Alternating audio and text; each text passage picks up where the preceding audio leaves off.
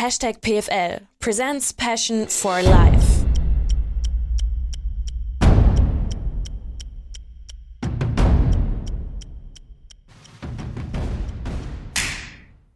Ich lasse es einfach mit drin, dieses ganze Klatschen, und dann geht's halt direkt rein ins Thema und geht direkt rein zum Gast und geht direkt rein halt ins äh, Gespräch.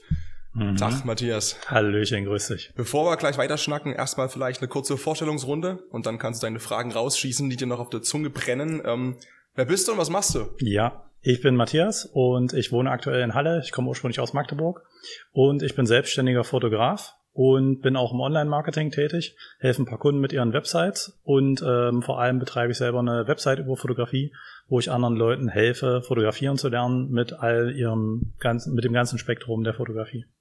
Das ist so ganz kurz. Ganz kurz und ganz grob. Wir versuchen genau. das natürlich gleich noch ein bisschen ja. auseinanderzunehmen. Erste Sache, meine Stimme, ja, bisschen, bisschen angekratzt, aber wir ziehen das hier trotzdem komplett durch. Ich komme gerade aus London, ähm, ein bisschen rumgeschrien die letzten fünf Tage. Und auf der anderen Seite Fotografie, gigantisches Thema. Lass uns erstmal am Anfang vielleicht klären, was Fotografie überhaupt für dich ist. Mhm. Tja, Fotografie ist erstmal ähm, was unheimlich Positives in meinem Leben. Das ist irgendwie ähm, was äh, Kreatives für mich. Ähm, ich denke gern ein bisschen an, an die Zeit zurück, wo es mir auch vielleicht mental nicht so gut ging und äh, wo ich aber äh, auf Arbeit vielleicht auch mal einen scheiß Tag hatte. Und äh, da war die, die Fotografie immer was Positives für mich, wo ich wusste, okay, ich muss jetzt irgendwie acht Stunden durchklotzen, aber äh, ich kann heute Abend irgendwie nach Hause gehen und dann kann ich mich noch mit Fotografie beschäftigen und ich habe was, worauf ich mich freue und das mit Fotografie beschäftigen, das muss halt nicht äh, unbedingt auch nur das Fotografieren an sich sein. Das kann auch sein, dass ich ein Fotografiebuch in die Hand nehme oder dass ich mir Arbeiten anderer Künstler angucke online oder dass ich mich in irgendein Thema neu reinlese und dieses darauf freuen, das ist ein unheimlich starker Faktor. Und es ist was, was man halt äh, super äh, easy in seinen Alltag einbauen kann. Und es gilt ja prinzipiell für jedes Hobby. Und dieses was Positives im Alltag haben ist ähm, was, was ich, was ich irgendwie auch weitergeben möchte und was in der Fotografie so stark ist für mich.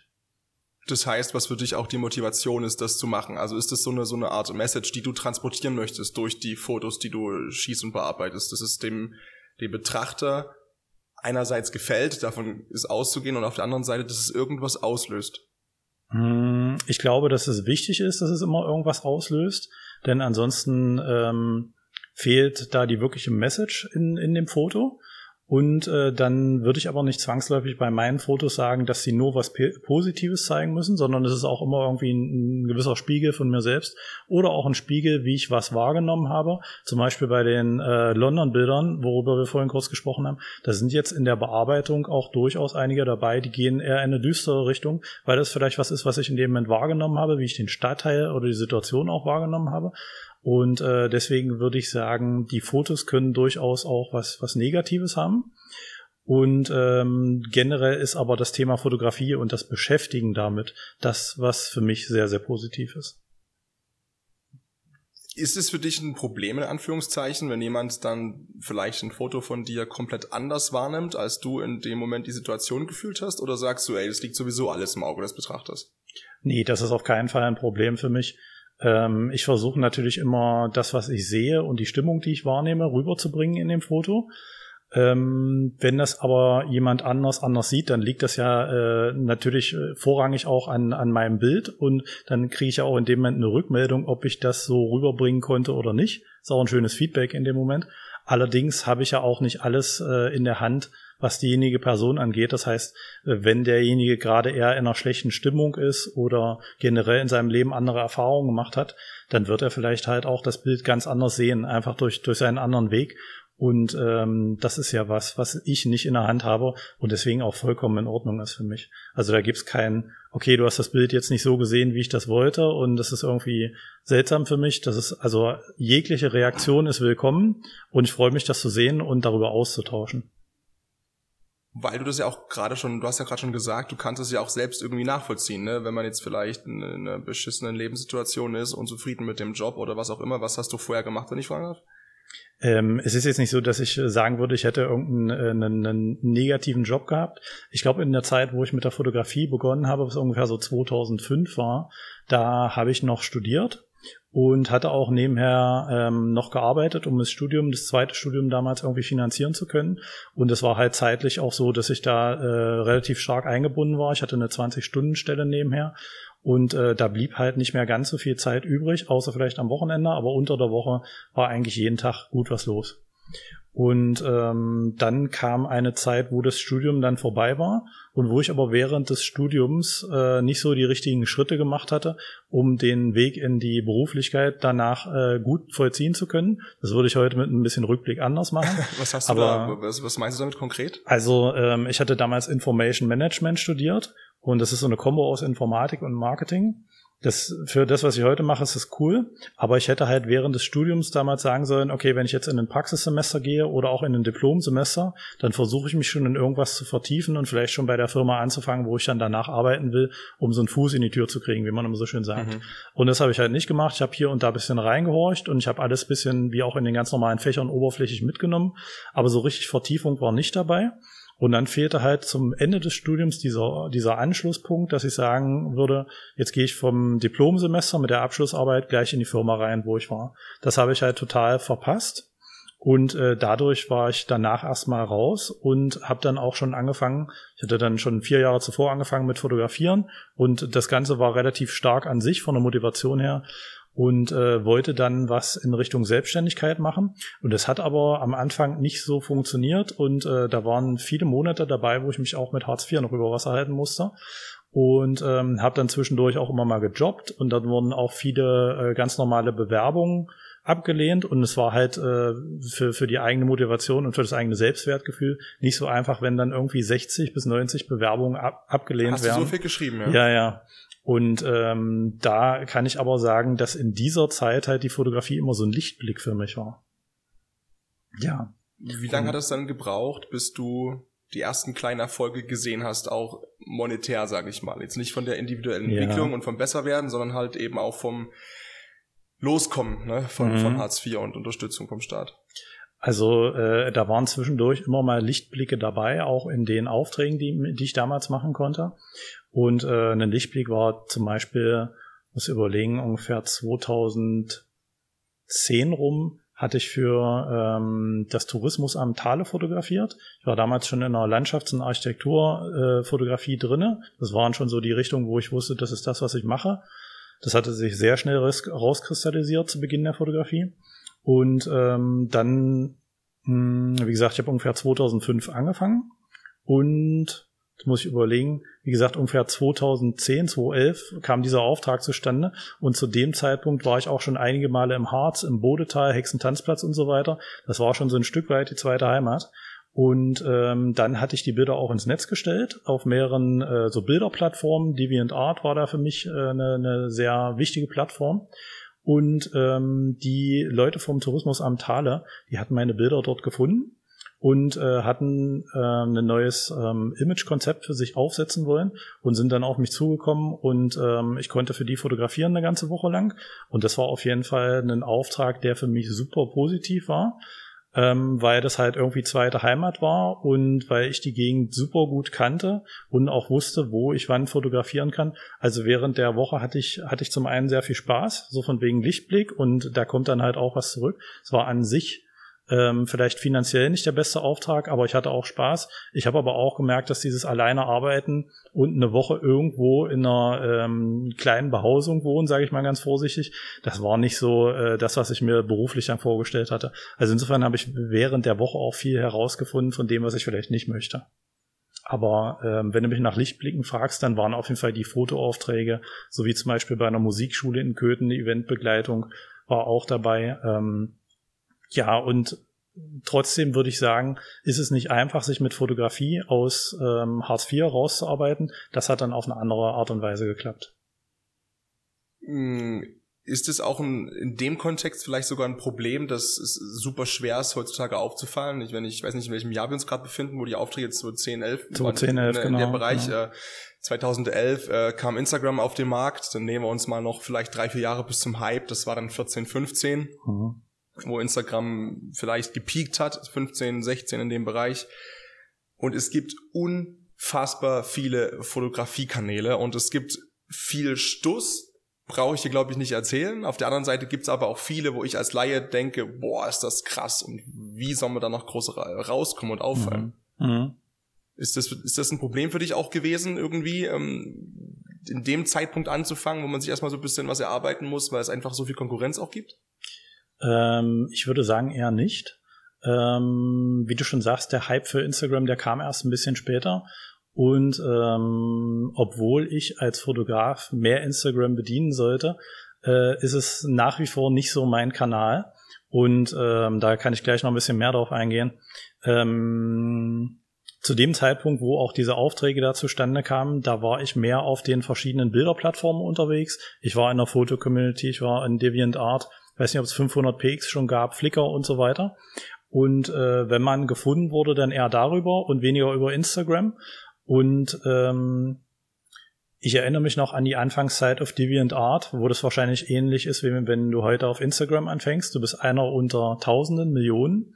Und wie du schon sagst, da rauszustechen ist schwierig. Aber ich glaube auch, dass man da eine gewisse Kontinuität an den Tag legen muss und einfach am Ball bleiben muss und dass es halt super schwierig ist, wenn man weiß, das erste Jahr wird da ganz wenig Feedback zurückkommen. Deswegen kann ich auch keinem äh, irgendwie äh, das, das übel nehmen, wenn er sagt, oh, ich habe keinen Bock, ich weiß gar nicht, wie ich das schaffen soll, weil diese Durchhaltezeit von ein, anderthalb, zwei, drei Jahren, die ist wirklich heftig. Ähm, und äh, wenn ich da an DeviantArt zurückdenke, dann die ersten Monate, da habe ich halt äh, was für mich gemacht, so Bilder, mit denen ich so ganz zufrieden war, habe die da hochgeladen, habe keinerlei Reaktionen bekommen. Die Frage ist zum einen, wie sehr macht man sich von dieser Reaktion abhängig oder nicht? Das ist was, was ich auch äh, ein Stück weit kritisch sehe an den sozialen Medien.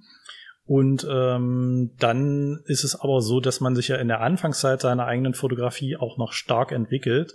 Und das, ich hoffe, dass man das in jedem, äh, zu jedem Zeitpunkt der eigenen, des eigenen Schaffens irgendwie tut. Aber am Anfang glaube ich ganz besonders. Und dann hast du erstmal ein paar Bilder, die du hochlädst, die vielleicht noch nicht so das Gelbe vom Ei sind, wo du diese Entwicklung noch drinne siehst. Und ich glaube, da ist es auch total okay, wenn man dann mit seinem Kanal eben noch nicht das Allerbeste zeigen kann, wo nur alle drei Monate ein Bild kommt, sondern wo man auch zwischendurch die nicht so guten Werke zeigt und das erstmal nutzt, um was aufzubauen. Um den um Progress zu gucken, auch zu dokumentieren, ja. Genau, um das zu dokumentieren und dann aber auch zu gucken, wie die Plattform funktioniert und äh, was man da machen kann, um mit anderen Nutzern irgendwie zu interagieren oder wie kriegt man da irgendwie äh, ein paar Views auf seine Bilder und da kann man das auch erstmal so ein bisschen austesten. Und daher ist es äh, ich glaube, es ist ein natürlicher Startpunkt und das Wichtigste ist halt bloß durchzuhalten dabei. Ja, ich sage dazu immer gerne äh, Dreckfressmentalität. Das ist so mhm. das Wort, was ich da gerne immer nutze, ähm, weil für mich beschreibt es einfach am perfektesten genau das, dieses Durchhalten mit dem Wissen, es kommt vielleicht gar nichts und wenn irgendwas kommt, ist es vielleicht auch noch negativ, ne? Und dann freut man sich vielleicht, wenn man eine Push-Up-Benachrichtigung bekommt und dann liest man das Kommentar, den mhm. Kommentar durch und äh, stellt fest, okay, man wird einfach nur zerschossen im, im, im schlechtesten Falle. Ähm, aber macht halt trotzdem immer weiter und weiter und weiter. Jetzt hast du gerade schon gesagt, soziale Medien Kritikpunkt. Das ganze Thema Fotografie ist ja auch, sage ich mal, in dem Bereich vielleicht bisschen in der Kritik, ne? weil es geht theoretisch ja immer um Validierung von außen, oder wie siehst mhm, du das? Mhm. Ja, sehe ich auf jeden Fall auch so. Ähm, die Frage ist halt, mh, hm, fotografierst du für dich selbst oder machst du Videos für dich selbst oder was auch immer du machst, ähm, um anderen Leuten zu gefallen oder äh, machst du das, um damit dir deine eigenen Werke selber gefallen? So, und wenn du, also wenn du den Punkt für dich klärst, dann äh, weißt du schon, okay, wenn ich was mache, was anderen gefallen soll, dann muss ich natürlich auf diese Meinung ein Stück weit hören. Wenn du damit auch irgendwie geschäftlich erfolgreich sein möchtest, dann ähm, musst du darauf hören, dann kommst du gar nicht drum rum. Äh, wenn du aber sagst, mir geht's primär darum, dass mir selber die Bilder oder Videos gefallen, dann ist es halt auch, äh, dann gehst du ganz anders ran an, an diese Sache. Und ähm, dann, dann bist du hoffentlich auch nicht ganz so abhängig.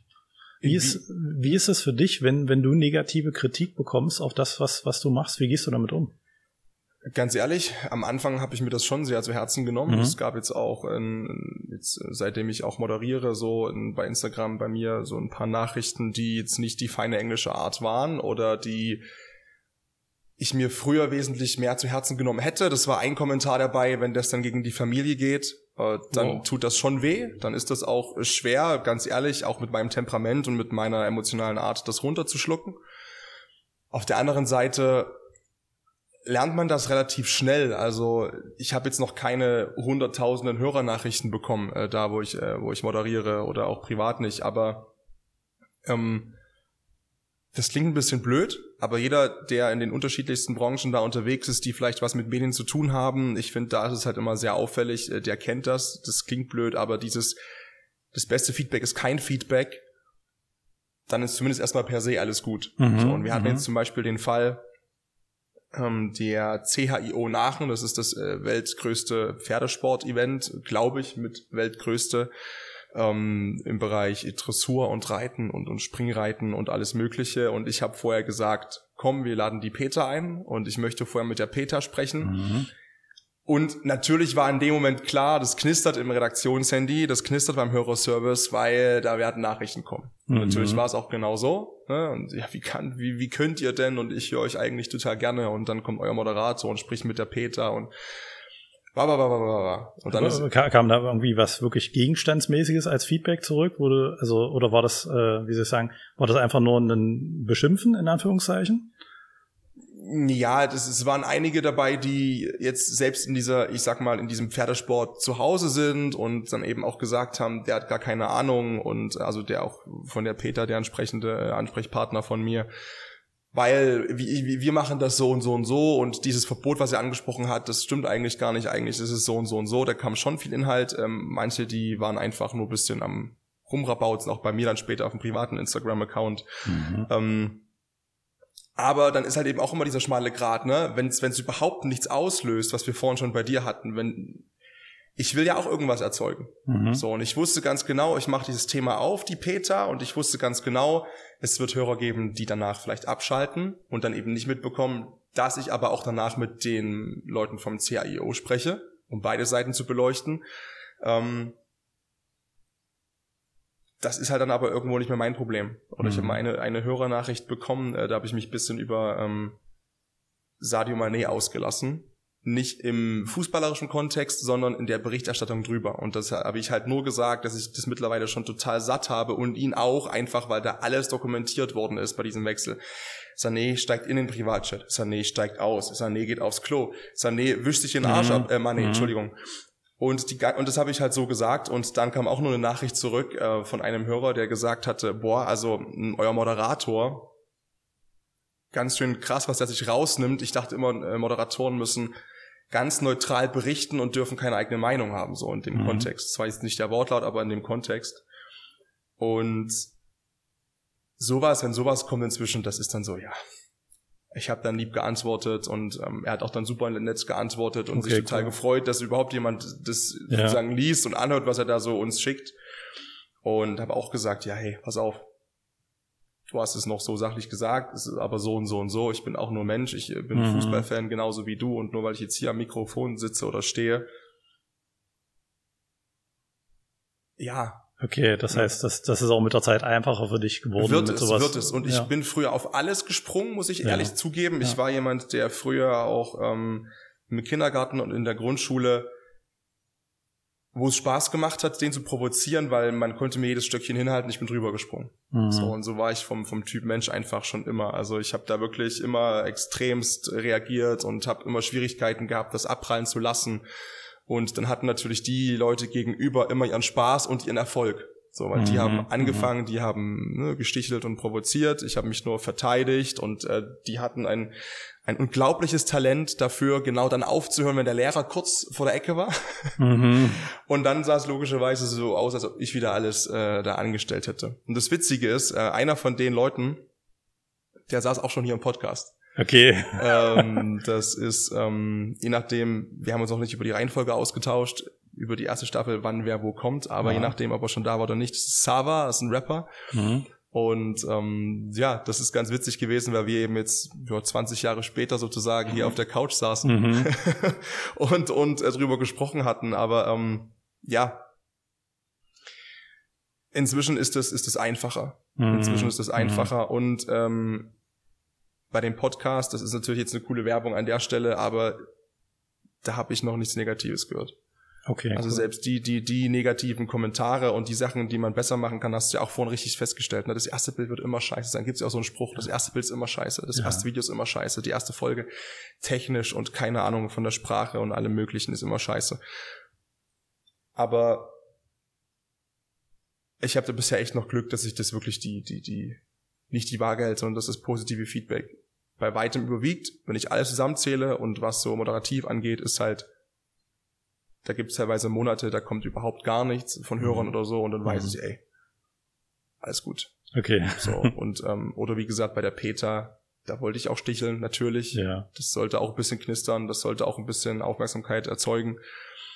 Wenn es konstruktiv bleibt, mhm. ich will mhm. ja auch nur besser werden. Mhm. Also ich will ja mhm. auch immer wissen, yo, sprachlich oder von der Tonalität oder so. Es ja. ist ja auch mein Eigenantrieb. Es geht ja bestimmt ja, bei ja. nicht anders. Du bist an dem Punkt, äh, wir kommen zu den Preisen, kommen wir noch später.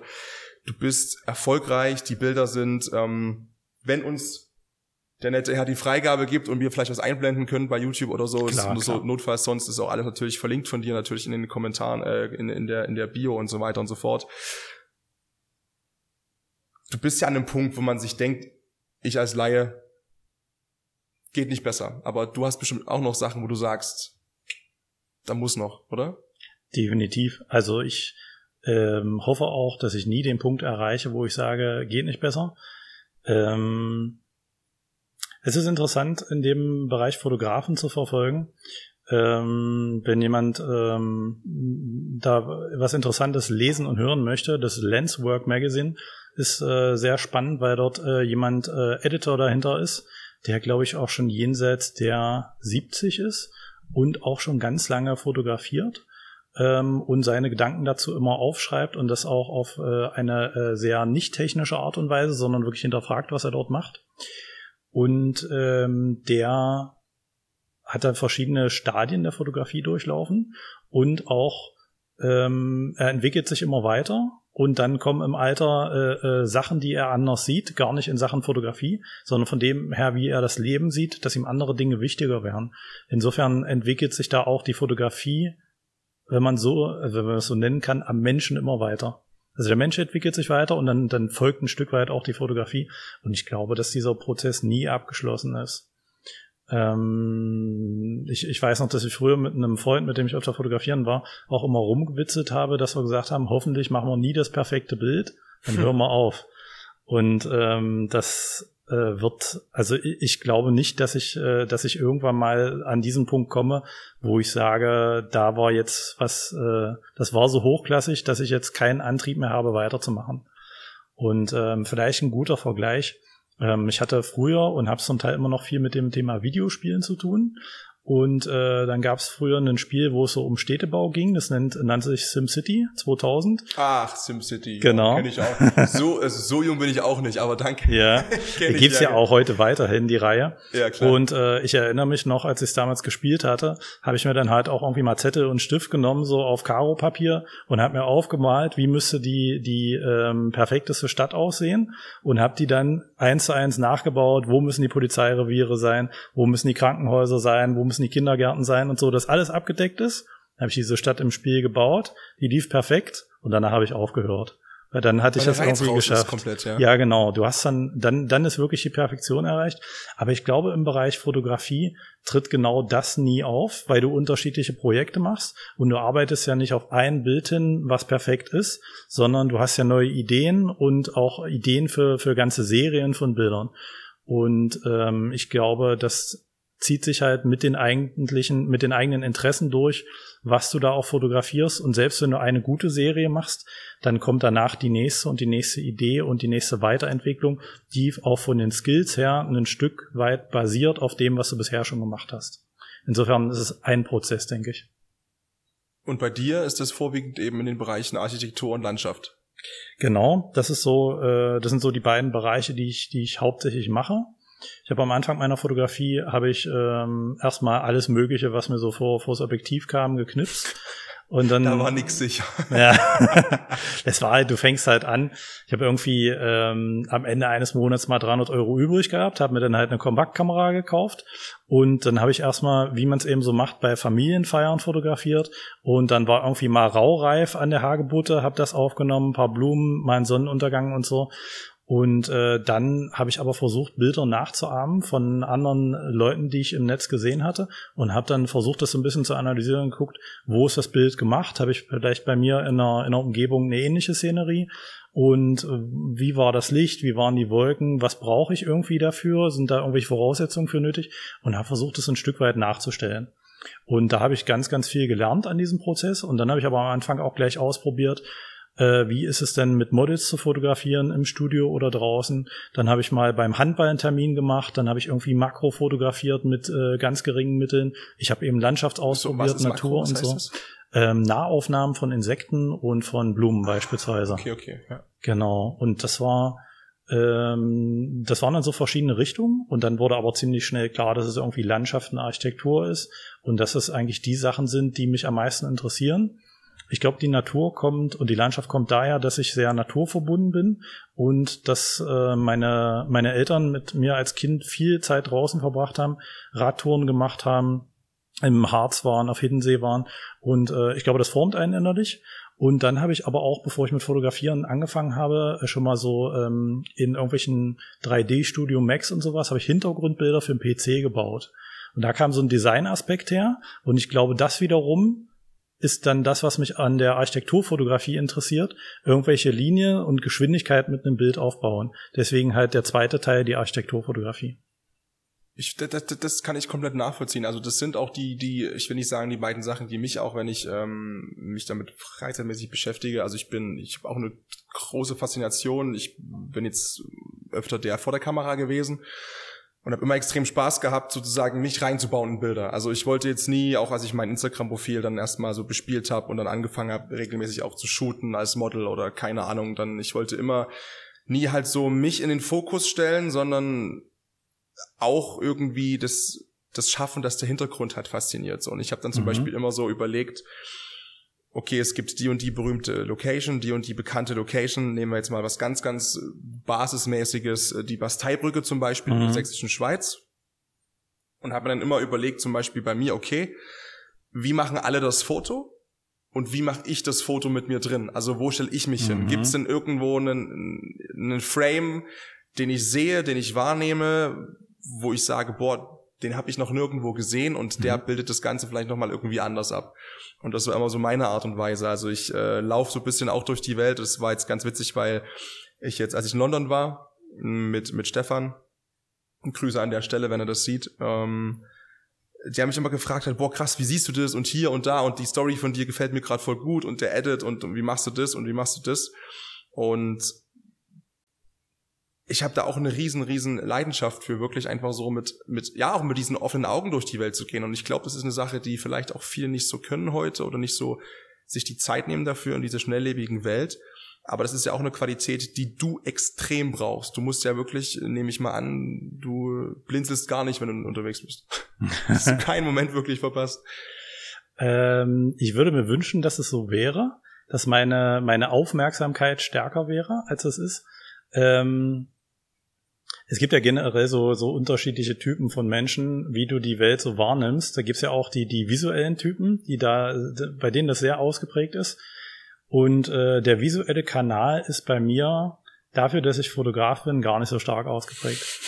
Ein witziges Beispiel ist ähm, mit meiner äh, damaligen Freundin, als wir äh, zusammen gewohnt haben und die hat in einer Wohnung irgendwo was Neues, was umgestaltet oder ein neues Bild hingehängt. Dann äh, bin ich da durchgelaufen und es, sie konnte schon darauf warten, dass es drei, vier, fünf Tage dauert, bis ich das sehe. Ich laufe da sehr fokussiert durch, ein Stück weit tunnelartig kann man glaube ich auch sagen. Und ich nehme da, ähm, wenn ich nicht äh, mir die Mühe dafür gebe, längst nicht jedes Detail wahr. Also in, insofern äh, kann man, glaube ich, zumindest über mich nicht sagen, dass ich da alles alles äh, aufnehme und aufsauge und nicht blinzle. Ähm, aber wenn ich dann, ähm, wie, wie du zum Beispiel, ähm, ich war im, im März in London und wenn ich dann wirklich zum Fotografieren da bin, dann bin ich natürlich sehr da und dann beobachte ich auch wirklich aktiv.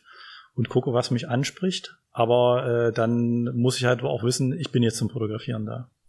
Also das ist dann auch wirklich für dich eine, eine berufliche Reise komplett. Also du kannst jetzt nicht irgendwie, wenn du so halb privat irgendwo bist, auch noch die Kamera mitnehmen. Du hast da nicht den gleichen Fokus, wie äh, wenn du wirklich dir vorher vornimmst, zu sagen, so, ich hau jetzt den Banger raus und flieg jetzt extra irgendwo hin dafür. Mhm. Also es ist schwierig, das, äh, ähm, also wie Sie sagen, so wirklich Urlaub zu machen. Ähm, fotografiere jetzt seit mittlerweile 17 Jahren und ich würde mal sagen, wenigstens die letzten 15 Jahre waren fast alle Reisen, ähm, hatten irgend, zumindest irgendeinen Fotografieanteil. Wenn man jetzt bei London sich das anguckt, war ich mit meiner Freundin da und äh, da haben wir natürlich auch, äh, äh, sage ich mal, Tage oder Teile vom Tag gemacht, wo wir einfach nur ganz normal Sightseeing betrieben haben. Aber ähm, ich habe halt, also wenn, wenn ich so zurückdenke, vor sechs, sieben Jahren war ich mal auf Mallorca und äh, ich habe mir vorgenommen, dort mal wirklich Urlaub zu machen und nicht nur die Kamera dabei zu haben. Und das war für mich schwierig, weil ich dann irgendwie da war und dann habe ich doch Szenen gesehen und vor allem Licht, was interessant war. Und da habe ich mir gedacht, ach, hättest du mal doch die Kamera mitgenommen. Und ähm, deswegen, ich weiß, wenn ich irgendwo anders bin, dann kommt oftmals Inspiration auf und dann nehme ich die Kamera lieber mit. Und sobald ich das tue, ist auch wirklich dieses Denken da, okay, vielleicht wann ist das und das Licht, was für das und das Motiv gut wäre. Und dann komme ich in diesen Denkprozess schon rein. Ähm, deswegen ist ohne Kamera wegfahren echt schwierig.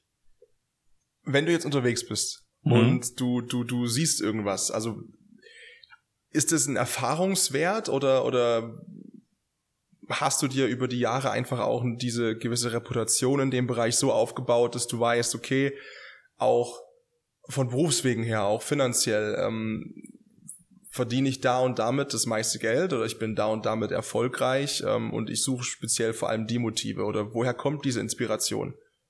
Mm, ähm, ich bin ähm, in, in der ein Stück weit glücklichen Position, dass ich mir da relativ frei aussuchen kann, was ich fotografiere und äh, tue vorrangig äh, dann in das Port, also in, in die Planung das rein, ähm, was mich selber interessiert. Und da achte ich äh, dann eigentlich gar nicht drauf, ähm, ob sich das jetzt als äh, irgendwie gut verkaufen würde, in welcher Richtung auch immer. Das heißt, das sind wirklich die Motive, die mich selber ansprechen. Und ähm, ja, das kannst du natürlich noch machen, wenn du äh, beruflich nicht komplett davon abhängig bist. Ähm, ansonsten musst du dann mehr auf dein Publikum eingehen. Bei mir ist es aber so, ähm, ich habe ein paar Kunden im Online-Marketing, die ich betreue denen ich helfe. Und ähm, da ist halt ein Teil meiner finanziellen Basis da. Und äh, dann habe ich aber auch äh, ein paar Euro, die ich mit der Website verdiene. Und ähm, da ist es aber so, dass ich ja von meiner eigenen Arbeit berichte. Und natürlich spreche ich da sicherlich auch vorrangig die Landschafts- und Architekturfotografen an. Aber ähm, ich glaube auch, dass es ein Stück weit äh, dieses Helfen und das Zeigen meiner eigenen Arbeiten ist, was hoffentlich auch interessant ist. Und äh, da ich, ich glaube, dass es nichts bringen würde, mich selber zu verstellen und irgendwas zu machen, was um, um Gefallen zu erzeugen, sondern ich kann halt nur das machen, was, äh, was ich selbst bin. Ähm, und nur das ist dann am Ende auch das Echte. Und äh, genau das versuche ich durchzuziehen und ich bin froh, dass es finanziell irgendwie so klappt. Gut, ich meine, die Leute wollen dann auch den echten Matthias Haltenhoff dann halt äh, zu Hause hängen haben oder was auch immer dann, ne? Oder, ja. Ähm, darf ich da konkret nachfragen? Also wie verdienst du Geld im Bereich der Fotografie, wenn wir bei dem Anteil da bleiben? Also wie hast du dir das aufgebaut, dass es jetzt mhm. an dem Punkt ist, wo es jetzt steht? Ähm, und zwar ist es äh, aktuell mit, mit dem Bereich Fotografie so, dass ich äh, gar keine Druckverkäufe mache.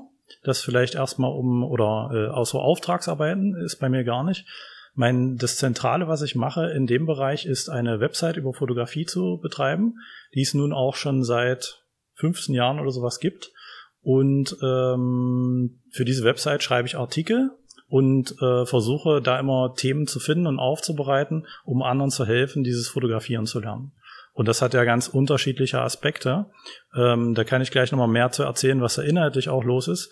Ähm, du hast ja erstmal nach der Monetarisierung gefragt.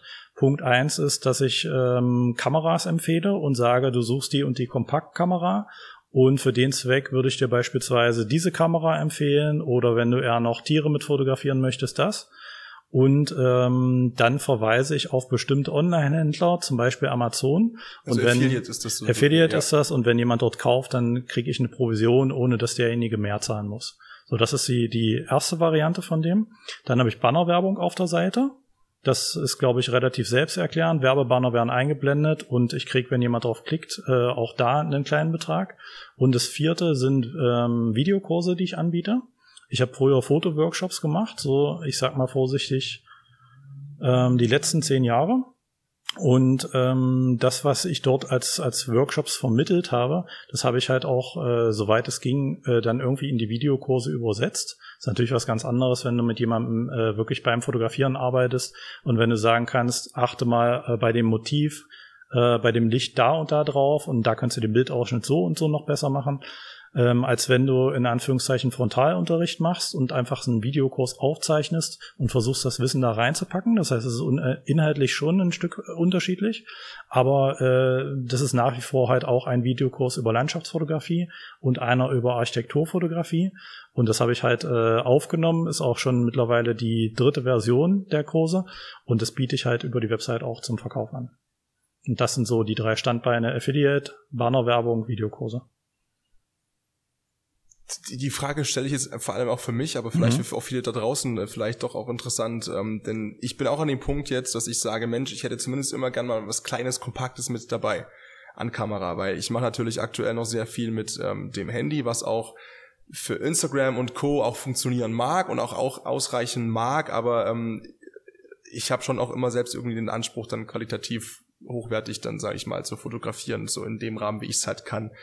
Ähm, was kannst du denn empfehlen für jemanden, der jetzt äh, anfängt, der, sag ich mal, so, ja, ich würde es gern detaillierter formulieren, aber so mehr so Allround-Richtung geht. Also das mhm. ist, mir wäre es jetzt wirklich wichtig, so zu sagen, hey, ich muss damit klarkommen, ich muss damit ähm, arbeiten können, relativ fix und schnell, ohne mich ein halbes Jahr einzulesen. Ähm, und es sollen einfach Bilder sein, die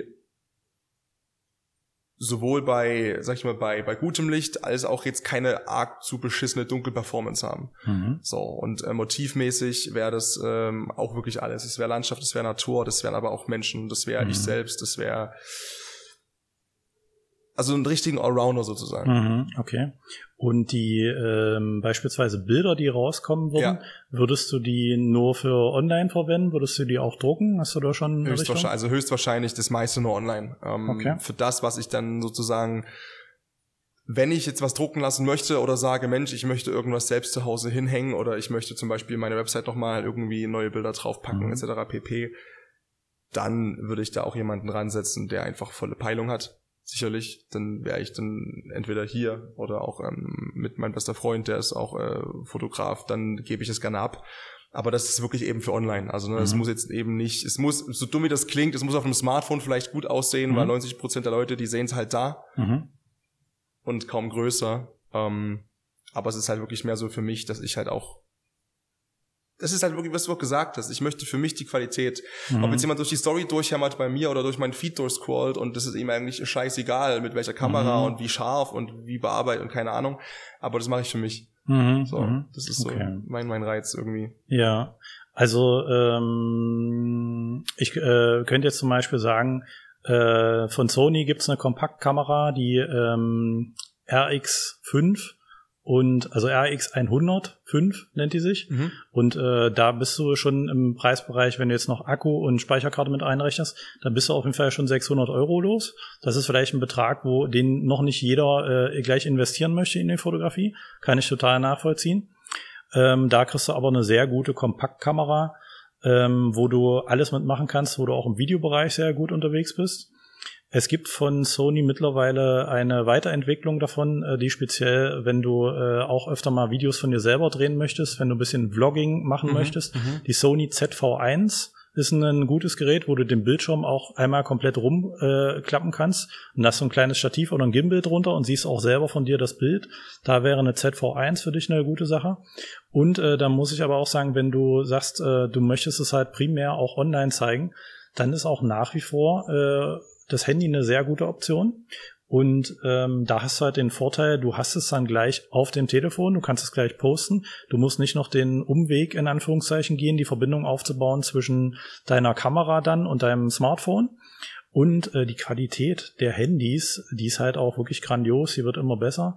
Dadurch, dass so viel Geld in diesem Markt ist, äh, definitiv mehr als im Kameramarkt, findet da eine ganz große Entwicklung aktuell statt. Und wir sehen halt in den Smartphones Features, auch im Fotografiebereich, die hast du auch auf einer, in einer ausgewachsenen 3000 Euro Spiegelreflexkamera heute nicht drinne. Also es ist krass, was da vor sich geht. Äh, du kannst zum Beispiel Aufnahmen vom Sternenhimmel machen, wo du das Handy irgendwie hochhältst für 10, 15 Sekunden und die Software ist so gut, dass sie das berechnet, dass du die Sterne auch drinnen siehst, ohne dass es irgendwie verwackelt ist. Das ist natürlich kein Bild, was du jetzt auf 90 mal 60 Zentimeter drucken kannst, aber das, was du dort rausbekommst und dafür, dass du kein Stativ brauchst, das ist echt irre.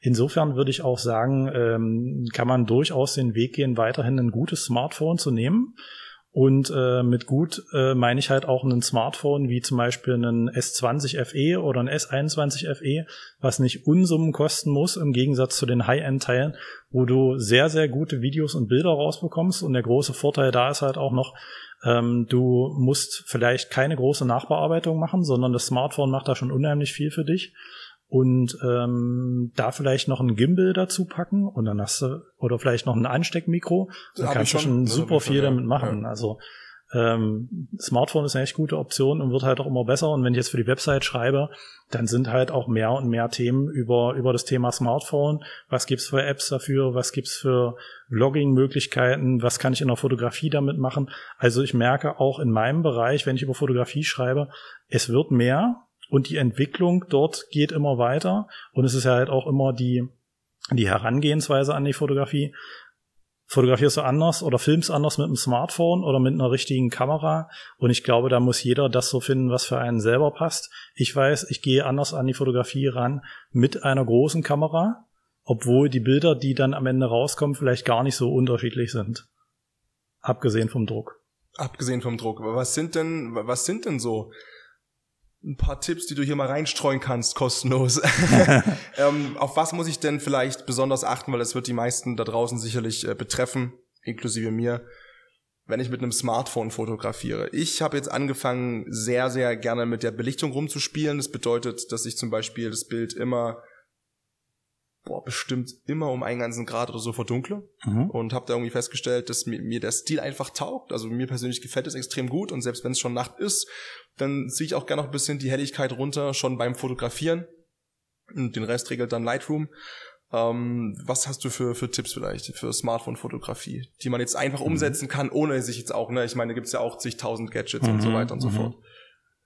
Ähm, ich glaube, nach wie vor ist halt einer der zentralen Punkte in der Fotografie auf das Licht zu achten und äh, sich Gedanken darum zu machen, wenn du, wenn du beispielsweise, nimm mal ganz stumpf, du bist irgendwo im Urlaub und äh, du hast ein super schönes Fischerdorf auf Mallorca ähm, und du hast vielleicht auch die Unterkunft dort, dann kannst du natürlich mittags fotografieren, aber vielleicht kannst du halt auch abends nochmal hingehen, wenn das Licht viel flacher, viel wärmer, viel schöner ist.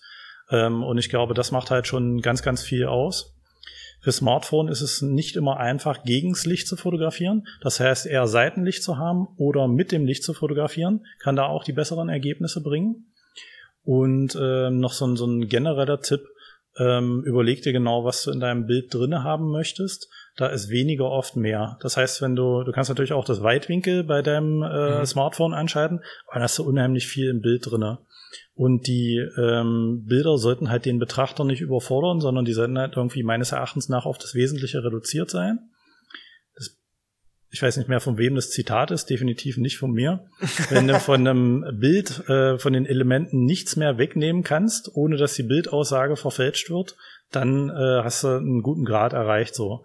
Das heißt, überleg dir, willst du wirklich das Haus nebenan mit drauf haben? Soll der Baum im Hintergrund noch mit drauf sein? Was soll in deinem Bild drinne sein? Und wenn du dir aktiv darum schon mal Gedanken machst, dann gehst du schon ganz anders ran als jemand, der einfach nur das Smartphone hochnimmst und knipst. Für dich ist das gang und gäbe. Du hast dir das über Jahre aneignet, äh, dieses auch ne, zu sehen, was lasse ich drin, was lasse ich weg. Unterm Strich so erfolgreich. Ich würde den französischen Namen gerne aussprechen, aber das ist beim Radio genauso wir hatten jetzt Tour de France, äh, Fra France, genau, ja, Tour de France, drei Wochen und ich habe gelitten. Ich habe Russisch gelernt in der Schule Und diese französischen Straßennamen und Ortschaften, das war der absolute Horror. Aber du hast einen Preis gewonnen, äh, einen Fotowettbewerbspreis, ähm, über den würde ich gerne mal mit dir sprechen. Mhm. Eben genau mit dieser Art und Weise, mit einem Bild, was es ist nicht viel drauf. Ich will jetzt nicht sagen, mhm. das kannst du gleich übernehmen, was da drauf ist. Natürlich ist auch dein Bild, du hast es äh, gemacht. Es ist nicht viel drauf, aber so viel drauf, dass es total faszinierend ist und dass es in mir irgendwas ausgelöst hat. Und das ist, glaube ich, das genau das, worum es, glaube ich, auch geht. Ich kann nicht beschreiben, was es war. Also es hat mhm. einfach irgendwie was ausgelöst und auch bei der Jury, du hast diesen, diesen Wettbewerb gewonnen mit dem Namen Paris. Äh, hoffentlich spreche ich es auch richtig aus. Prix de äh, la Photographie. Genau. Das ist, kann man sagen, Champions League. Äh, ja, ja, äh, kann man so sagen. Also für mich war es auf jeden Fall sehr bedeutend damals, vor allem weil in den Vorjahren ähm, dort auch Leute gewonnen haben, die für mich Vorbilder waren und auch immer noch sind. Und insofern äh, war es eine Riesenüberraschung, meinen Namen dort zu sehen. Ähm, Hast du das selbst eingereicht, das Bild? Nimm uns mal mit genau, durch den Prozess, wie das genau. funktioniert, wie es bis dahin gekommen ist. Mmh ich habe, ähm, um, also ich denke mal, das Bild können wir, äh, können wir auch einblenden, äh, dass die Zuschauer wissen, worum es da geht. Und äh, dann. Das ist eine andere Art der der Fotografie, die ich zum Beispiel mit der mit der Landschaft mache, wo das auch eher in eine hoffentlich natürliche Richtung geht. Diese Art der Schwarz-Weiß-Fotografie war eine Serie, die ich fotografiert habe über einen Zeitraum von drei Jahren und die ganz weg von der Realität geht ähm, ich denke mal, das war bei dem Bild jetzt auch zu sehen. Der Himmel ist fast schwarz, der ist ganz, ganz dunkel und das hat mit dokumentarischer Fotografie nicht mehr viel zu tun. Und ähm, ich habe diese, diese mh, mm, Preisverleihung ähm, von diesem Fotografiepreis schon eine ganze Weile verfolgt. Und äh, dann konnte man dort online die auch Bilder einreichen. Ähm, wenn ich mich recht entsinne, musste man auch einen, äh, einen gewissen Teilnehmerbeitrag zahlen von, ich glaube, 20 oder 30 Euro pro Bild. musste halt auch nochmal gucken, in welche Kategorie möchte man das Bild einreichen. Und man äh, konnte aber, je mehr Geld man in die Hand genommen hat, dort auch einfach mehr Bilder einreichen. Das ist was, was ich mittlerweile an den Fotografie-Preisverleihungen kritisch sehe. Ähm, auf jeden Fall habe ich, äh, war auch damals noch Hartz IV und Studentenbudget. Äh, das heißt, ich habe, glaube ich, bei dem Wettbewerb zwei oder drei Bilder noch eingereicht, weil dann irgendwie 30 Euro oder 60 Euro dafür in die Hand zu nehmen, das war für mich sehr viel Geld. Und ähm, dann konnte man das Bild dort hochladen und man musste auch noch zustimmen, wie bei vielen Fotografiewettbewerben, dass dieses Bild dafür benutzt werden kann, um im Rahmen dieser Preisverleihung damit zu werben oder eventuell auch das danach noch für andere Zwecke weiter zu verwenden. Das kommt immer ein bisschen auf die jeweilige Preisverleihung an. So, das heißt, ich habe das Bild einfach online eingereicht und äh, dann hast du eine Wartezeit und äh, irgendwann bekommst du dann halt auch eine Mail, ob das Bild irgendwo äh, quasi einen Preis bekommen hat oder ob es eine, äh, wie sagt man, lobende Erwähnung bekommen hat. Und äh, dann ist natürlich für mich auch immer spannend äh, gewesen, was ist in den anderen Kategorien los gewesen. Aber ich weiß noch, ich habe ungefähr, ich glaube, so drei, vier Monate äh, hat es gedauert vom Bild einreichen bis zum Tag dieser E-Mail. Und äh, du hast ja im Alltäglichen tausend Sachen um die Ohren. Ich hatte diese Preisverleihung, muss ich ganz ehrlich sagen, Komplett nicht mehr auf dem Schirm. und ich bekam diese E-Mail und da stand drinne, dass ich den ersten Platz für die Kategorie Architektur hatte. Und ich glaube, ich saß vorm PC und ich bin aufgesprungen und habe irgendwie laut gebrüllt, aber ich konnte es auch ein Stück weit gar nicht fassen, weil halt das für mich so ein großes Ding war und in den Vorjahren eben meine Vorbilder dort gewonnen hatten. Das war, das war total krass und surreal zugleich. Auf dem Bild an sich ist äh, ein, ein Motiv aus Magdeburg zu sehen. Und zwar ist das ähm, vom, wenn ich mich nicht täusche, Fraunhofer Institut. Ein Gebäude, das nennt sich Experimentelle Fabrik. Und äh, insofern ist es für mich auch was Besonderes, weil ich ursprünglich aus Magdeburg komme und dort diesen Preis halt auch mit einem Bild aus Magdeburg gewonnen habe und äh, jetzt mittlerweile aber schon seit 20 Jahren nicht mehr dort wohne. Und auch 2012, als das Bild entstanden ist, oder 2011, äh, da habe ich zu dem Zeitpunkt auch nicht, nicht mehr in Magdeburg gewohnt und irgendwie war es trotzdem ein Stück Heimat, was dort einfließt. Und ich habe versucht, äh, das äh, Bild so einfach wie möglich aufzunehmen, so wie diese ganze Serie, die eben in den drei Jahren entstanden ist, und das wegzulassen, was nicht in das Bild rein soll. Und äh, das war eine Fototour, wo ich einen Tag äh, quasi in, in Magdeburg für ungefähr vier Stunden war. Und diese Architektur-Fototouren, die sind bei mir immer sehr gut vorbereitet. Das heißt, wenn ich da hinfahre, dann ähm, schaue ich mir überhaupt an, welche Gebäude gibt es, die ich dort fotografieren möchte. Das heißt, Online-Recherche vorher ist ganz viel dabei. Und ich weiß dann meistens auch schon, ähm, in Magdeburg waren das dann halt, ich glaube, vier Gebäude an dem Tag, wo ich fotografieren wollte. Und ähm, dann habe ich die in Google Maps schon angeschaut. Ich habe vielleicht in der Foto-Community schon mal Bilder davon angeguckt. Und ich weiß schon ungefähr, wie das liegt. Und habe auch schon ein paar ähm, Perspektiven im Kopf. Und dann komme ich halt irgendwie dort an und ähm, dann habe ich die, die Kamera noch im Rucksack, Stativ ist auf jeden Fall auch noch im Rucksack. Und bevor ich das alles auspacke, dann umrunde ich das Gebäude erstmal und dann habe ich meistens ein paar Perspektiven, die mir dann ins Auge springen. Und äh, wo ich denke, ja, hier würde ich den Aufwand betreiben, dann auch aufzubauen. Das ist halt auch in Anführungszeichen so ein Vorteil, wenn du mit Stativ arbeitest. Das ist einfach ein bisschen Aufwand, so dass du das nicht überall gleich aufbaust. Und dadurch sortierst du halt von den Perspektiven schon mal ein Stück aus. So, und bei der experimentellen Fabrik war es dann halt so, dass ich dort, glaube ich, drei Perspektiven hatte. Und dieses vom Gebäude ankommen bis zum ersten Stativ aufbauen, dafür geht durchaus mal eine halbe, dreiviertel Stunde, weil ich gehe dann rum, ich gucke die und die Perspektive an, überlege, ist das was? Eventuell nehme ich auch schon mal heute das Smartphone zur Hand und fotografiere das schon mal. Äh, und dann habe ich so eine Vorstellung, wie das ungefähr aussehen könnte. Und dann gehe ich aber nochmal einen Schritt nach links, einen Schritt nach rechts. Und am Ende sind halt, wie gesagt, so drei, vier Perspektiven oftmals pro Gebäude, bevor ich dann ähm, das Stativ wirklich aufbaue und anfange, die, die Aufnahmen zu machen. Ich weiß noch, bei dieser Magdeburger Tour waren es, wie gesagt, vier Gebäude. Und ich habe, glaube ich, am Ende an diesem ganzen Tag sechs Belichtungen gemacht, also sechs Fotos letztendlich. Das waren alles Langzeitbelichtungen, so auch dieses Bild von der experimentellen Fabrik. Und um eine so eine Belichtung dann zu machen mit Testen und so weiter, sind auch schnell mal 20 Minuten, halbe Stunde weg, bis du das so hast, wie du möchtest. Und ähm, ich glaube, ich habe danach auch irgendwo auf Facebook oder sowas geschrieben. Ich habe gerade eine Fototour von vier Stunden gemacht und ich habe nur sechs Bilder auf der Speicherkarte. Ist das irgendwie komisch oder sowas? Und ähm, dann war aber Gott sei Dank halt eins dabei, ähm, oder es waren zwei, drei dabei, die ich weiter bearbeitet habe und eins, womit ich sehr zufrieden war, wo ich mich dann entschieden habe, das für diesen Preis der Fotografie Fra äh, Frankreich einzureichen.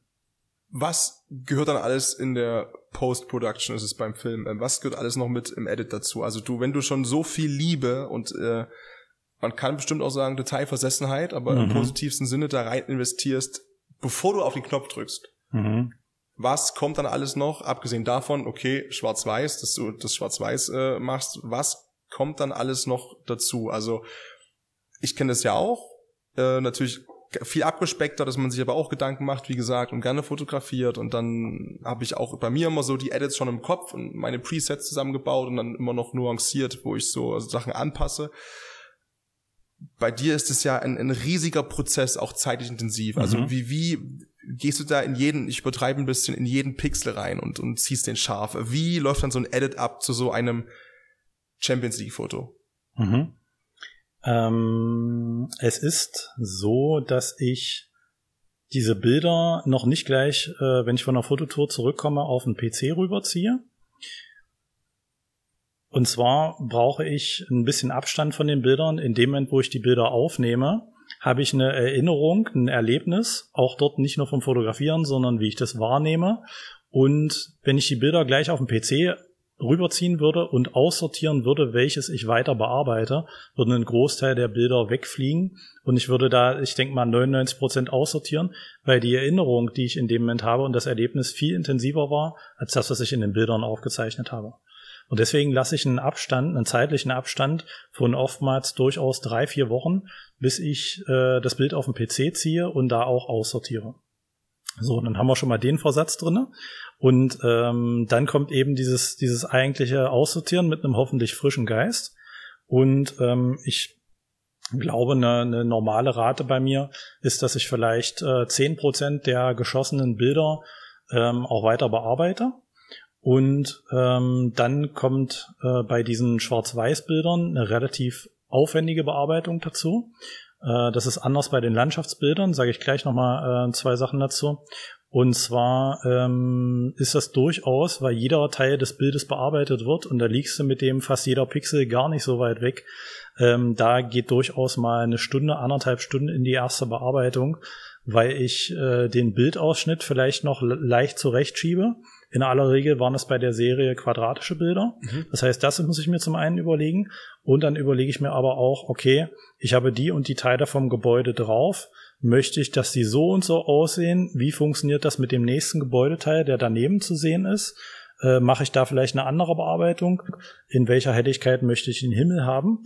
Und das heißt, erstmal geht noch eine Menge an, ähm, an Überlegung rein, wie das aussehen soll. Und dann ist es das eigentliche Abspulen insofern, dass ich die jeweiligen Bildteile auch so bearbeite.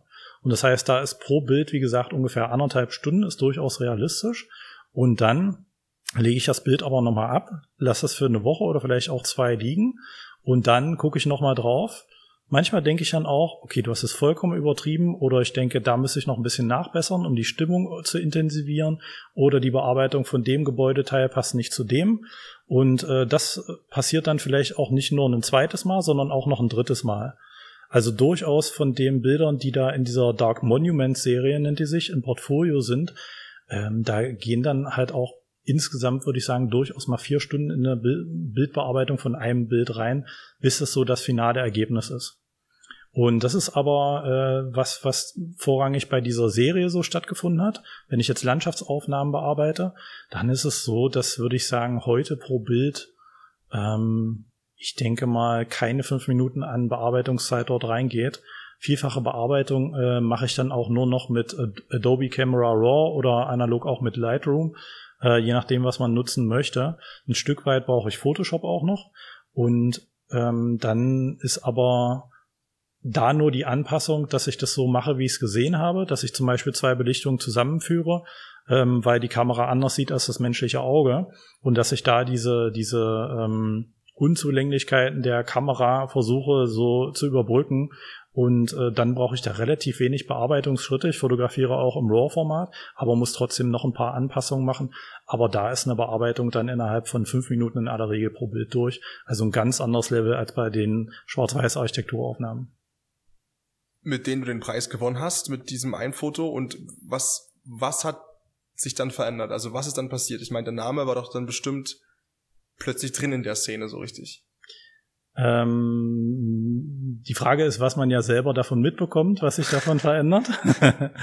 und ähm, für mich, ähm, also ich erinnere mich, dass mich äh, ein, zwei ähm, Freunde aus dem Fotografiebereich auch angeschrieben hatten und haben das halt auch gesehen. Ähm, und da kamen dann halt auch ein paar Diskussionen äh, in der Richtung zustande, also positive, positiver Austausch, keine Kritik oder irgendwas. Und ähm, vielfach war es aber auch Freude, weil ich auch damals schon in der Fotografie-Szene sehr gut drinne war. Und äh, man, man hat sich ja größtenteils nicht irgendwie als Konkurrenz oder sowas gesehen, sondern wenn man einen Namen, so war es zumindest bei mir, von jemandem anders gelesen hatte, mit äh, äh, dem man so dort befreundet war, dann hat man sich gefreut, das zu lesen. Und ähm, so war es dann halt auch in den Folgejahren nochmal. Da habe ich natürlich darüber auch ein paar andere Fotografen noch kennengelernt, habe auch mh, hm, international noch äh, ein, zwei Leute aus dem Architekturbereich kennengelernt und das ist schön, wenn man dann auch weiß, wie, wie die arbeiten, sich ein bisschen mehr austauschen kann und dann in den Folgejahren aber auch die Bilder von denen dort liest. Ähm, und äh, insofern ähm, ist das, ich glaube, es hat für PR gesorgt, aber ähm, vielleicht hat man davon auch nicht alles selbst mitbekommen. Mhm. Ähm, und äh, natürlich habe ich den Preis letztendlich auch auf die Website mitgenommen, auch weil ich ein Stück weit äh, darauf sehr, sehr stolz bin. Ähm, ich versuche aber mit, mit dem, was ich dort auch in, äh, in anderen Fotografie-Wettbewerben äh, irgendwie bekommen habe, äh, also ich, ich mag angeben überhaupt nicht. Das ist gar nicht meins. Aber siehst du es als angeben? Ich glaube, es ist auf jeden Fall, ja doch, ich glaube, es ist ein Stück angeben auch dabei. Also äh, du, du kriegst diesen Preis, egal in welchem Bereich du das äh, machst. Wenn du jetzt für eine Moderation einen Preis bekommst ähm, oder auch für den Podcast oder sowas, dann stellst du das auch nach außen. Natürlich auch, um vielleicht noch mehr Leute darauf aufmerksam zu machen. Aber äh, es ist halt auch ein Stück, ich, ich glaube, ein Stück Ego ist immer dabei. Validierung, glaube ich. Und das ist ja auch das Thema. Ja. Dann, da das wirst du nie ausklammern können. Das ist dann natürlich, mhm. natürlich dann nochmal, glaube ich, nochmal ein bisschen persönlich davon abhängig dann, wie sehr man das intrinsisch wichtig, äh, wichtet. Ähm, ne? Also wie wichtig mir der Anteil ist Validierung und wie wichtig mir der Teil jetzt ist äh, Marketing oder neue Kunden damit zu begeistern ja. beispielsweise oder dann äh, im weiteren Verlauf auch dann sozusagen neue Kunden zu gewinnen und ähm, monetär das entsprechend auch auszunutzen was ich vollkommen okay finde, weil wir das alle ja auch als Job betreiben und mhm. ich finde halt, wenn jemand einen geilen Job macht, soll er bitte auch dafür geil leben können oder davon auch gut leben können ja, und da Fall. auch entlohnt werden in so einer Art und Weise und äh, nicht nur mit so dumm wie das klingt, mit Applaus und Anerkennung, auch wenn das genauso toll ist und genauso schön ist, sicherlich, aber meinem Vermieter kann ich nicht sagen, jetzt haben wir tausend Leute geklatscht. Ja, genau. genau. Das ist halt einfach so. Also ich glaube, in den Folgejahren kamen dadurch auch bei dem, äh, bei der Vermarktung des Workshops ähm, durchaus ein paar, paar äh, Kunden, die bei den Workshops dabei waren, ein paar Teilnehmer, äh, die auch diesen Preis auf der Seite gesehen haben. Insofern das äh, Wort Validierung, was du benutzt hast, das trifft da definitiv zu, weil du, wenn du einen Workshop belegst und das Geld dafür auch in die Hand nimmst, dann willst du auch wissen, dass äh, wie soll ich sagen, dass es irgendwie validiert ist und dass du was Vernünftiges buchst. Und dafür ist halt auch das äh, äh, ein oder andere Siegel oder der äh, Gewinn von diesem äh, Fotowettbewerb, das schafft da auch genau das. also ich kann Vertrauen aus, in dich als Person, weil man kennt ja, dich nicht, ne? Du bist ja auch fremd. Definitiv. Und ich habe ja nur, wenn ich jetzt irgendwie einen Fotoworkshop bei dir buchen möchte, nur die mhm. Möglichkeit, das, was du mir halt freiwillig gibst, auf deiner Homepage sozusagen zu sehen und zu nutzen. Und das muss halt aus Verkaufssicht natürlich reichen, um mein Vertrauen dir gegenüber so zu steigern, dass ich sage, yes, ich buche jetzt diesen Kurs. Absolut. Also das, das kann ich auch total nachvollziehen, dass das wichtig ist. Ähm, ich sehe mittlerweile das Thema Fotowettbewerbe auch ein Stück weit kritisch. Ähm, wegen dem, was ich vorhin auch schon erwähnt habe, dass du quasi dort einen Beitrag bezahlst und dich dort quasi einkaufen kannst. Ähm, das heißt, wenn du äh, sagst, mal aus, aus Business-Sicht auch, du nimmst ein Marketingbudget von 500 Euro in die Hand und knallst dort einfach dementsprechend äh, 12, 14 Bilder rein, dann ist natürlich auch die äh, Wahrscheinlichkeit, Wahrscheinlichkeit höher, dass du, dass du, dass du gewinnst. Hm. Das heißt, du kannst dich dort auch ein Stück weit einkaufen. Insofern sehe ich die Wettbewerber heute auch gewissermaßen kritisch. Trotzdem ist es natürlich spannend zu sehen, was die Jury dort nominiert und auch immer noch eine Inspiration für mich. Das äh, kann ich so ganz klar sagen. Wenn ich jetzt aber äh, bei, also wenn ich mich wegen einem Workshop umsehe, dann ähm, gucke ich in allererster Linie auf die Arbeiten, auf die Bilder der, des jeweiligen Fotografen oder der Fotografin. Und äh, dann ist mir eigentlich auch ähm, relativ egal, ob der irgendwelche Preise oder sowas bekommen hat, sondern die Arbeiten sind halt für mich interessant und in aller Regel folge ich äh, den Fotografen dann auch schon über mehrere Jahre und sehe dann halt auch eine gewisse Konsistenz in deren Portfolio und habe vielleicht auch schon mal einen Artikel von dem gelesen oder ein Interview oder sowas geguckt. Und äh, das ist für mich dann wichtiger als diese, diese Validierungssiegel, auch äh, das Menschliche, ob ich denke, okay, das ist irgendwie ein, ein cooler Typ oder mit der könnte ich mich gut verstehen, auch bei dem Workshop. Und äh, da schaue ich eher so auf das, auf die permanenten Arbeiten. Da hat's funktioniert. Mhm. Du weißt, was ich hinaus will, ne? Noch nicht. Noch nicht. Da hat's funktioniert. Jetzt kenne ich das persönlich, dass du auch einfach Tage hast, da bist du unterwegs und du wolltest shooten und ähm, hinter der Kamera, vor der Kamera, das Licht war brutal, Sunset des Grauens im positivsten mhm. Sinne. Es war warm, es war weich, es war äh, und die Fotos werden scheiße. Mhm. Trotzdem. Und du weißt nicht warum. Äh, wie gehst du mit sowas um, falls du sowas hast auch? Ich habe sowas äh, in, in der Gro äh, in Großteil der Fälle. Ach ja. Ja, also es ist, äh, auch wenn jetzt vielleicht das Portfolio, was auf der Website zu sehen ist, ganz anders aussieht, äh, muss man sich halt auch immer vor Augen halten, das Portfolio ist das Best-of aus 17 Jahren Fotografie. Und äh, das heißt, das sind irgendwie im, äh, in aller Regel zwölf Aufnahmen pro Jahr. Und das sind nur ungefähr zwei Prozent der fotografierten Bilder. Und jetzt kann man auf der anderen Seite argumentieren, 80, 98 Prozent der Aufnahmen, die ich mache, die sind nicht so gut.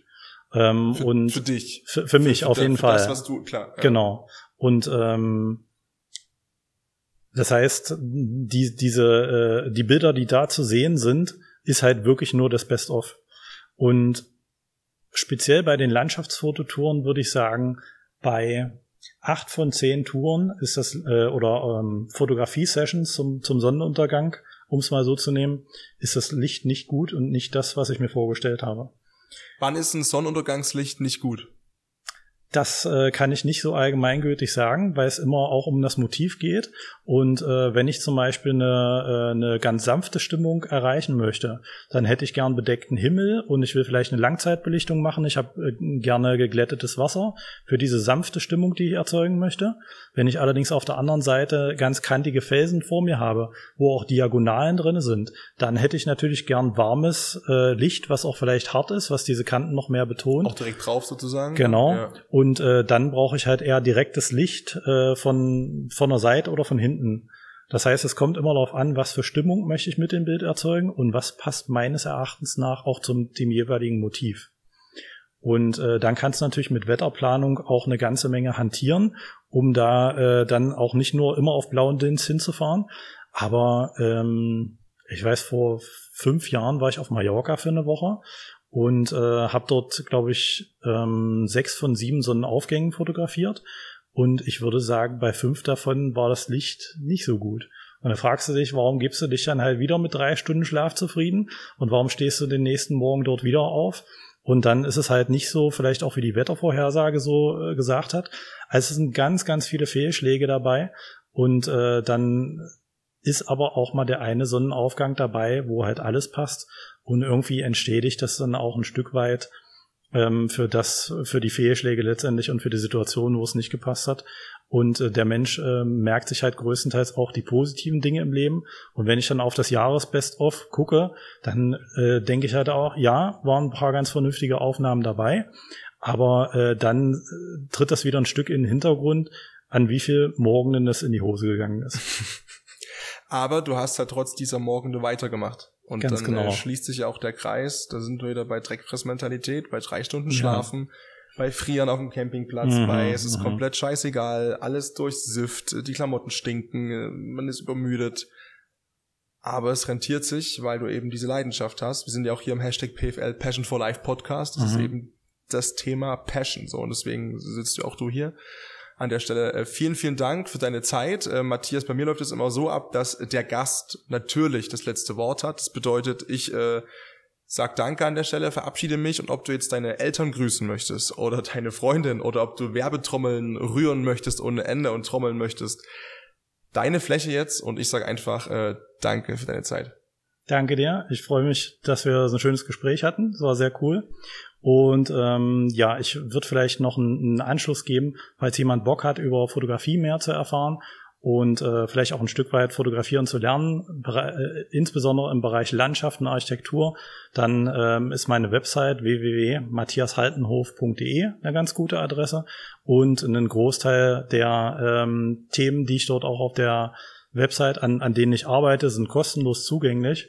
Und äh, das ist was, was ich definitiv auch beibehalten möchte. Also egal, ob es jetzt irgendwie Langzeitbelichtung ist, Bildkomposition, welche Kamera brauche ich oder wie mache ich auch mit dem Smartphone ganz interessante Bilder. Ich versuche da alle möglichen Themenbereiche zu bedienen, den Leuten wirklich auch zu helfen und bin auch gerne für Fragen da, sei es über Kommentar oder E-Mail oder auch mal einen Anruf.